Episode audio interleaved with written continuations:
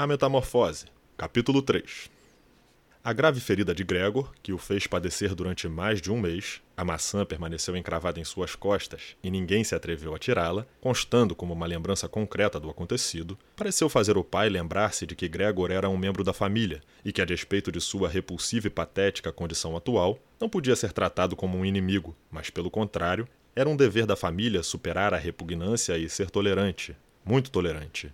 Devido ao ferimento, Gregor havia perdido talvez para sempre o controle total dos seus movimentos e necessitava, como um idoso inválido, de vários e longos minutos para uma operação tão simples como cruzar o quarto, sem mencionar a irremediável impossibilidade de subir pelas paredes. Mas acabou tendo, no agravamento do seu estado, uma compensação que lhe pareceu muito satisfatória.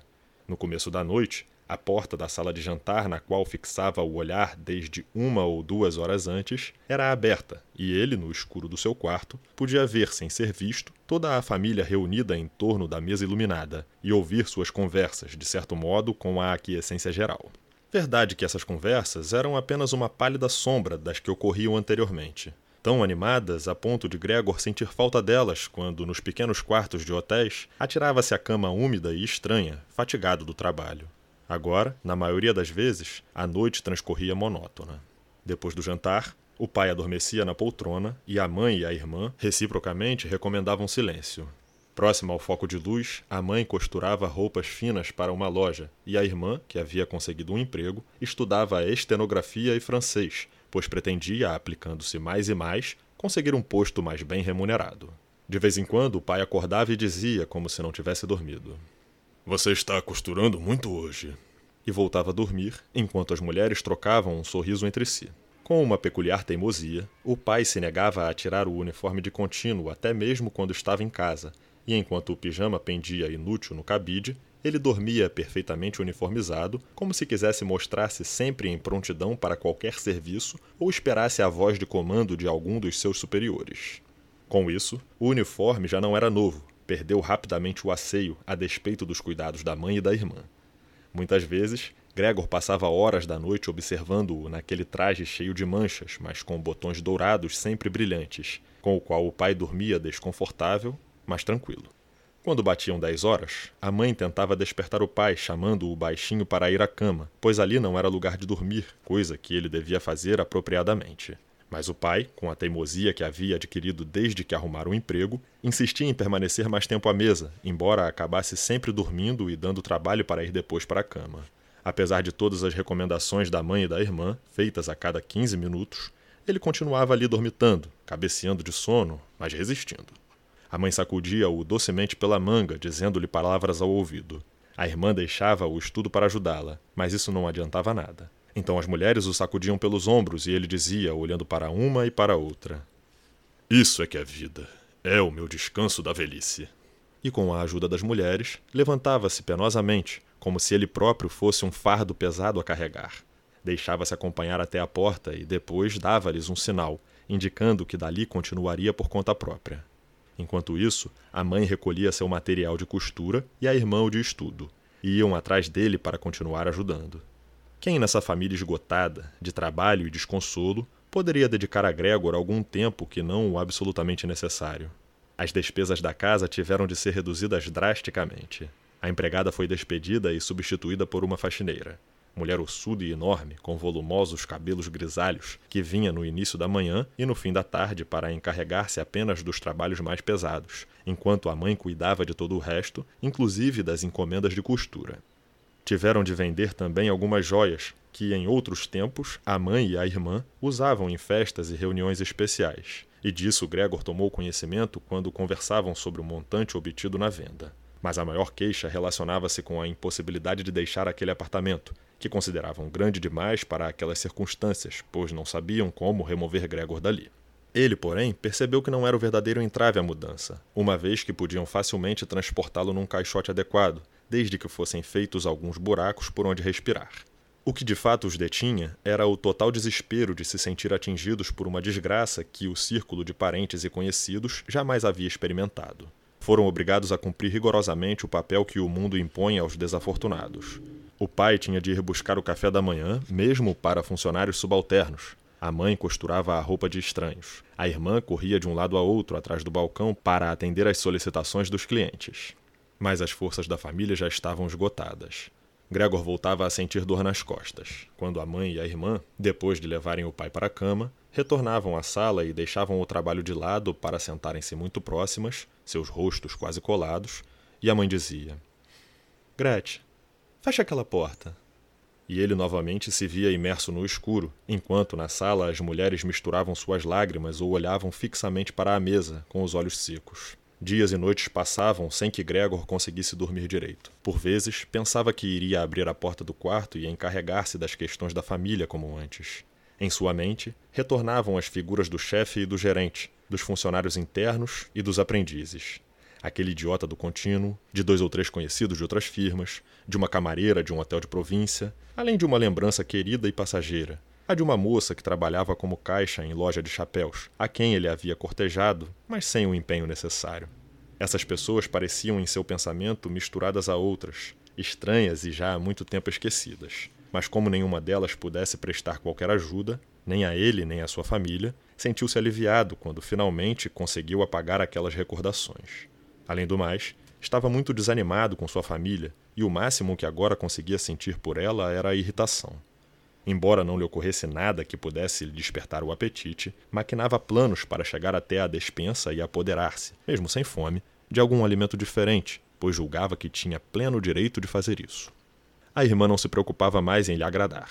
Antes de sair para o trabalho ao meio-dia, quando vinha almoçar, ela apenas empurrava com o pé às pressas uma comida qualquer para dentro do quarto, e depois, ao retornar, nem reparava se ele havia comido ou, como ocorria mais frequentemente, nem sequer havia tocado na tigela. A limpeza do quarto, agora somente feita à noite, não podia ser mais ligeira e descuidada. Manchas de sujeira pelas paredes, nos cantos pó e lixo se amontoavam. Nos primeiros tempos, buscando chamar a atenção da irmã, Gregor se colocava justamente nos pontos onde a sujeira era mais flagrante, mas logo percebeu que podia permanecer ali durante várias semanas sem que Gretchen se importasse, pois, afinal, ela podia ver a imundície tão bem quanto ele, mas estava decidida a não perder tempo com isso. Apesar desse novo comportamento, que de resto podia ser estendido a toda a família, ela não admitia que qualquer outra pessoa lidasse com a arrumação do quarto dele. Certa vez, a mãe decidiu fazer uma limpeza completa no quarto, tarefa para a qual foram necessários vários baldes de água. A umidade acabou fazendo mal a Gregor, que ficou estendido no sofá, amargurado e imóvel. Quando a irmã retornou à casa, no final da tarde, e percebeu o que tinha acontecido, correu para a sala profundamente ofendida, e, embora a mãe lhe suplicasse calma, rompeu em uma crise de choro que surpreendeu os pais por sua intensidade despropositada. Inicialmente, o pai manifestou um sobressalto. Depois, mais calmo, resolveu discutir a questão. Repreendeu a mãe por não ter deixado a limpeza do quarto inteiramente entregue à irmã. Esta, do outro lado, gritava que nunca mais a faria. No mesmo momento, a mãe procurava puxar o pai para o quarto, pois ele já se mostrava novamente nervoso. A irmã, sacudida por fortes soluços, dava murros na mesa com seus punhos pequenos. E Gregor soltava assobios de raiva porque ninguém havia se lembrado de fechar a porta, obrigando-o a assistir àquela cena vexatória. Se a irmã, esgotada pelo trabalho, não aguentava mais cuidar dele, pois há tempos encarregava-se disso, não era necessário que a mãe o fizesse ou que Gregor fosse abandonado à própria sorte, pois, afinal, havia empregada. Essa idosa viúva, cuja ossuda constituição devia ter ajudado a enfrentar situações duras em sua longeva existência, não sentia em relação a Gregor nenhuma repulsa em particular. Certa vez abriu a porta do quarto e, ao vê-lo, sem que se possa chamar isso de mera curiosidade, cruzou os braços admirada, enquanto ele, bastante surpreso, começou a correr de um lado para o outro sem motivo, pois a mulher não havia feito menção alguma de persegui-lo. A partir desse dia, nunca mais deixou de abrir a porta um pouco, de manhã e no fim da tarde, para dar uma espiadela. No início, até o chamava com palavras que, por certo, julgava carinhosas, como Vem cá, porqueirinha, ou Vejam só o porqueirinha. Além de não responder a seus chamados, Gregor ficava imóvel em seu canto, como se a porta não tivesse sido aberta. Seria mais conveniente se, em vez de permitir que ela o importunasse assim todos os dias, eles a tivessem mandado limpar o quarto. Um dia de manhãzinha, uma chuva forte, como prenúncio da primavera, batia nas vidraças. A faxineira veio chamá-lo de novo, e Gregor ficou tão irritado que se voltou contra ela como se fosse atacar, embora seus movimentos estivessem demasiadamente lentos. Ela, contudo, em vez de se amedrontar, simplesmente ergueu uma cadeira que se encontrava junto à porta e permaneceu nessa posição, boca aberta, como se demonstrasse sem sombra de dúvida que não fecharia até descarregar a cadeira sobre as costas de Gregor. Então, vai continuar? Depois recolocou calmamente a cadeira no canto. Gregor quase não comia. Quando defrontava por acaso com a tigela de comida, mordia algum bocado despretensiosamente, mantendo-o na boca durante horas, mas quase sempre o cuspia. Pensou inicialmente que isso se devia à tristeza de ver o quarto naquele estado, mas o fato era que tinha se habituado às mudanças. Tornou-se costume colocar ali tudo o que não se podia guardar no outro lugar, e não era pouca coisa, pois eles haviam sublocado um dos quartos para três inquilinos. Eram os senhores muito circunspectos. Os três usavam barba, como Gregor verificou numa ocasião, pelo vão da porta, e gostavam de tudo na mais completa ordem, não apenas no quarto que ocupavam, mas na casa inteira. Afinal, moravam ali, e principalmente na cozinha. Não suportavam trastes inúteis, tampouco sujos. Além disso, haviam trazido grande parte dos seus próprios móveis, o que tornava sem uso alguns pertences da família. Por não quererem se desfazer deles, era impossível vendê-los e, por outro lado, não desejavam jogá-los fora, acabaram enfiando tudo no quarto de Gregor, incluindo o coletor de cinzas e a lata de lixo da cozinha. A empregada atirava no quarto dele, sempre da maneira mais apressada, aquilo que não tinha utilidade no momento, de tal forma que, apenas por sorte, Gregor conseguia desviar-se da trajetória dos objetos. É possível que ela pretendesse voltar em outra ocasião para apanhar aquelas coisas, talvez para se desfazer delas definitivamente, mas o fato é que permaneceriam ali se Gregor, perturbado por não ter onde rastejar, não se enfiasse no meio dos trastes e os movimentasse, mesmo que depois de tais esforços ficasse imóvel, cansado e melancólico durante horas. Algumas vezes os inquilinos jantavam na sala de uso comum do apartamento e a porta que dava para o quarto ficava fechada. Gregor, porém, já não se importava muito, pois, mesmo quando ela permanecia aberta, preferia se isolar no canto mais escuro do quarto para que ninguém o notasse. Um dia, porém, a empregada acabou esquecendo aquela porta um pouco aberta, e assim permaneceu quando os inquilinos chegaram à noite e acenderam a luz. À mesa, nos mesmos lugares antes ocupados pelo pai, a mãe e Gregor, eles desdobravam os guardanapos e seguravam garfos e facas. No mesmo instante, a mãe surgiu à porta com uma travessa de carne, seguida da irmã, que trazia uma outra com batatas. A comida fumegava. Os hóspedes inclinaram-se sobre as travessas colocadas sobre a mesa como se quisessem examiná-las antes de se servir. E um deles, justamente o que se encontrava sentado no meio e que parecia ter mais autoridade sobre os outros dois, cortou um pedaço de carne, de certo para verificar se estava bem assada ou se era necessário mandá-la de volta à cozinha.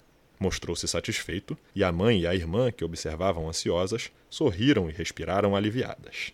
A família, contudo, comia na cozinha, embora o pai, antes de ir para lá, tivesse entrado na sala e feito uma saudação, dando uma volta em torno da mesa com o boné na mão. Os inquilinos puseram-se em pé, murmuraram algo incompreensível e depois, já sozinhos, comeram quase em total silêncio. Gregor achou estranho que, dentre os diferentes ruídos, sobressaísse o que os dentes faziam ao mastigar, como se eles pretendessem mostrar-lhe que para comer era necessário ter dentes, pois sem eles de nada serviria nem a mais linda mandíbula. Mas eu também tenho apetite, sim. Só que essas coisas não me agradam. Como esses inquilinos comem. E eu aqui morrendo. Naquela noite, o violino, Gregor não se lembrava de tê-lo ouvido durante aquele tempo, vibrou na cozinha. Os inquilinos já haviam acabado de jantar. O que estava no meio havia pego um jornal e dera uma folha para cada um dos outros. E assim, os três liam e fumavam recostados.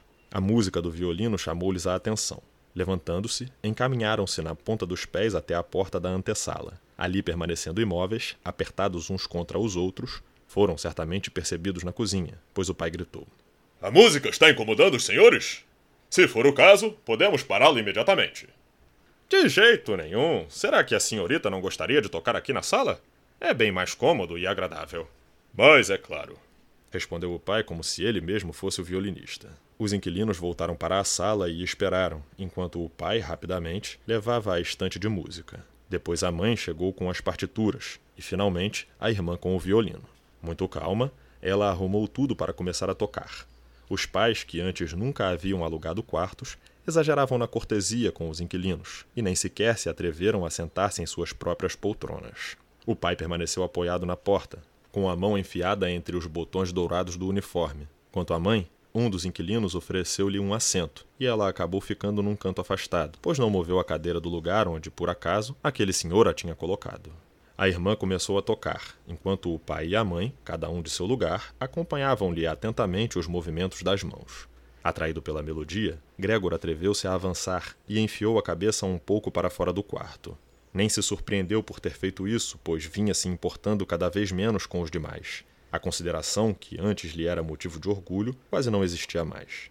Agora, contudo, mais do que nunca, deveria sentir necessidade de esconder-se, pois, em razão da sujeira que se concentrava em seu quarto, qualquer movimento que fazia levantava ondas de poeira, e ele próprio estava coberto de pó e arrastava, nas costas e nas laterais do corpo, pelos, fios de linhas e restos de comida. E, como uma grande indiferença a tudo o houvesse dominado ultimamente, não tinha mais ânimo para se esfregar no tapete da forma que o fazia antes e, apesar do estado em que se encontrava, não teve vergonha de invadir o espaço imaculado da sala. O fato foi que ninguém reparou na presença dele. A família estava completamente absorta pelo violino. Os inquilinos haviam se colocado próximos à estante e, com as mãos nos bolsos, ficavam lendo as notas numa atitude que certamente incomodava a irmã. Logo em seguida, colocaram-se próximos à janela, onde permaneciam cochichando, com as cabeças baixas, observados de maneira apreensiva pelo pai, com isso, pareciam indicar que o desejo de ouvir música de qualidade ou agradável frustrara-se e, mostrando-se cansados daquela apresentação, permaneciam ali apenas por cortesia. Em especial, a maneira como tragavam os charutos, soltando fumaça pelo nariz e pela boca, denotava grande nervosismo. E a despeito disso, a irmã tocava tão bem. Inclinando o rosto para o lado, seguia a partitura de um modo tão concentrado e triste. Gregor avançou um pouco mais e manteve a cabeça bem próxima do chão, tentando fazer os olhos da irmã encontrarem os seus. Se a música o envolvia tanto, seria ele um bicho? Parecia que o caminho para o alimento desconhecido, mas desejado profundamente, acabara de se realizar. Estava decidido a aproximar-se dela, puxá-la pela saia e fazê-la assim compreender que devia ir para o seu quarto, pois somente ele poderia valorizar aquela música. Doravante não mais a deixaria sair do seu quarto, ao menos enquanto vivesse, pois usaria, pela primeira vez, sua aparência assustadora. Ficaria ao mesmo tempo em todas as portas, pronto para rebater qualquer ataque. A irmã, porém, deveria ficar com ele por espontânea vontade, não à força. Deveria sentar-se a seu lado no sofá e, quando ela se abaixasse para ouvi-lo, Gregor confirmaria o firme propósito de enviá-la ao conservatório e que, caso não houvesse acontecido aquela desgraça, teria dito isso para toda a família no Natal passado, sem se importar com o que os pais fossem pensar. Após essa explicação, a irmã emocionada começaria a chorar, e Gregor erguer-se-ia até seu ombro e a beijaria no pescoço, o qual, desde que arrumara o emprego, ela trazia desnudo, sem fita nem colar. Senhor Sansa! gritou ao pai o inquilino que parecia o de maior autoridade, apenas apontando o dedo indicador para Gregor, que se movia lentamente para a frente. O violino emudeceu de súbito e o inquilino primeiro sorriu para os amigos, balançando a cabeça, e depois olhou novamente para Gregor. O pai considerou mais urgente acalmar os inquilinos do que expulsar Gregor, embora eles não estivessem agitados, parecendo que Gregor os divertia mais do que o violino. Precipitou-se até eles com os braços estendidos, tentando levá-los para o quarto e, ao mesmo tempo, encobrir-lhes com o corpo a visão que tinha de Gregor.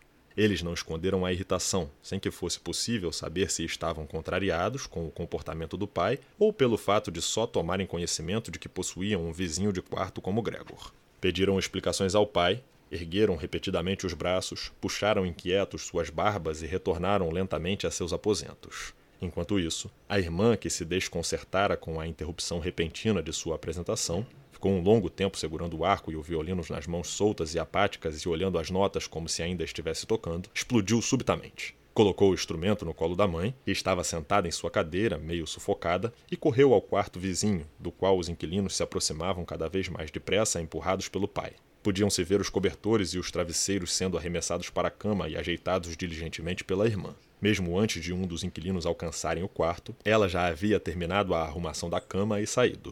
O pai achava-se de tal modo obstinado que havia esquecido o mais básico respeito que devia aos inquilinos. Empurrava-os seguidamente, até que aquele que parecia o mais poderoso, ainda na porta do quarto, bateu os pés estrondosamente e o fez parar, dizendo: Afirmo categoricamente que, nesse instante, em face das repugnantes condições desta casa e desta família, a locação do meu quarto está encerrada. cuspiu no chão. Obviamente não pagarei coisa alguma pelos dias em que morei aqui. Muito ao contrário, ainda vou pensar se não devo apresentar uma reclamação legal contra o senhor, pois me causou muitos danos. Calou-se e olhou para a frente como se esperasse alguma coisa. De fato, os dois amigos imediatamente se juntaram a ele com as palavras: Nós também não permaneceremos aqui. Depois, segurou a maçaneta e fechou a porta com força. O pai, com um andar vacilante, foi até a poltrona e deixou-se cair. Parecia se preparar para a costumeira soneca noturna, mas a forte inclinação da cabeça, caída pesadamente, mostrava que não estava dormindo. Gregor permaneceu todo esse tempo quieto, parado no lugar em que havia sido surpreendido pelos inquilinos. O desencanto com o fracasso do seu plano, junto com a fraqueza causada pela fome excessiva, impossibilitava-lhe o menor movimento. Temia que o desabafo geral o atingisse de um momento para o outro e aguardava nem mesmo sobressaltou-se com o violino que, escorregando dos dedos trêmulos da mãe, caiu-lhe do colo, produzindo um som estridente. Queridos pais, isso não pode continuar assim. Caso não estejam entendendo, eu estou. Diante desse monstro, não vou pronunciar o nome do meu irmão. E tem mais. Precisamos nos livrar dele. Tentamos o humanamente possível para cuidar dele e creio que ninguém pode nos censurar por nada. Está inteiramente certa, disse o pai consigo mesmo. A mãe, ainda sem conseguir respirar adequadamente, começou a tossir com a mão à boca e seus olhos esbugalhados davam-lhe uma expressão desatinada. A irmã correu até a mãe e segurou-lhe o rosto. O pai, que parecia convencido pelas palavras da irmã, levantou-se e ficou brincando com o boné de contínuo entre os pratos do jantar dos inquilinos que ainda estavam sobre a mesa. De vez em quando, lançava um olhar para Gregor ali parado. Precisamos nos livrar daquilo. Ele vai acabar matando vocês dois quem tem de trabalhar duro como nós não é capaz de suportar em casa esse eterno tormento. Eu não suporto mais.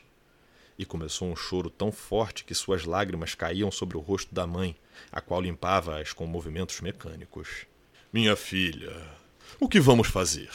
A irmã apenas deu de ombros, mostrando a perplexidade que a dominara durante o choro, em contraste com toda a segurança anterior. Se ele nos entendesse. A irmã, contudo, que ainda chorava, Agitou energicamente a mão, indicando que isso estava fora de questão. Se ele nos entendesse, quem sabe pudéssemos chegar a um acordo, mas da forma como está.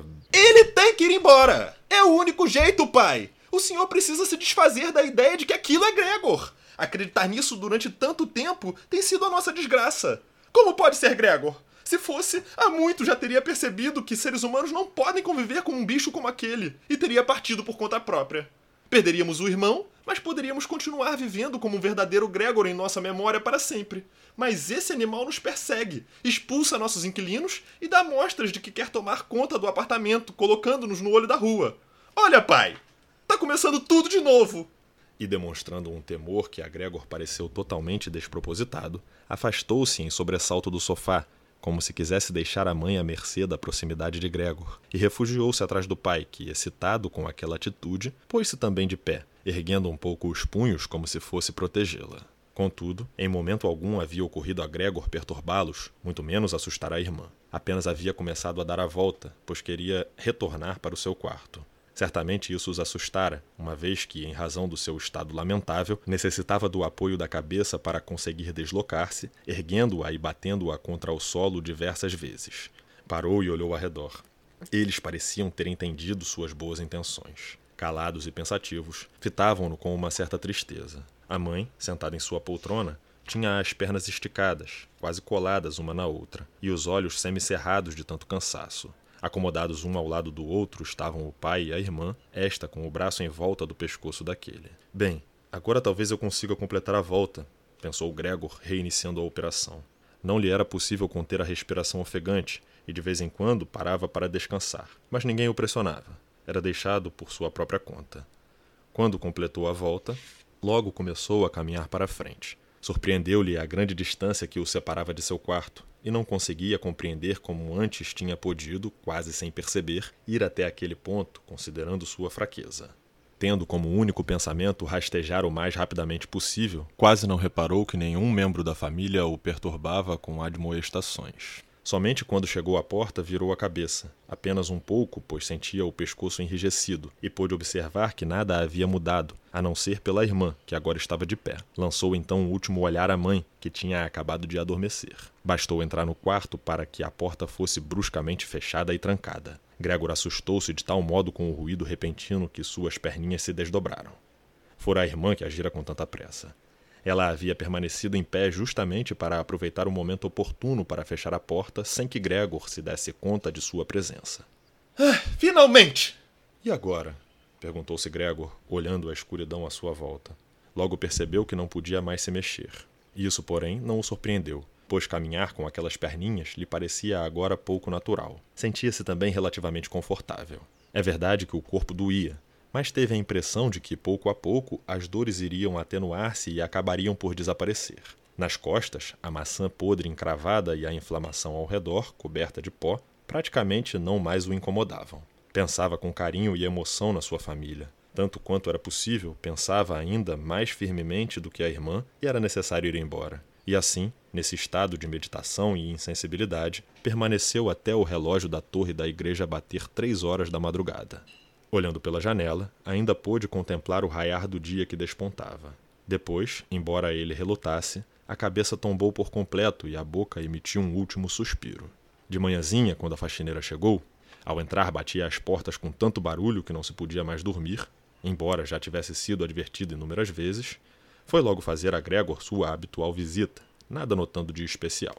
Pensou que ele estivesse imóvel para mostrar-se ofendido com algo, pois o considerava capaz de entender tudo. Casualmente, ela estava com uma vassoura na mão e resolveu fazer cócegas em Gregor. Como ele não respondeu à brincadeira, ficou irritada e passou a cutucá-lo sem encontrar nenhuma resistência.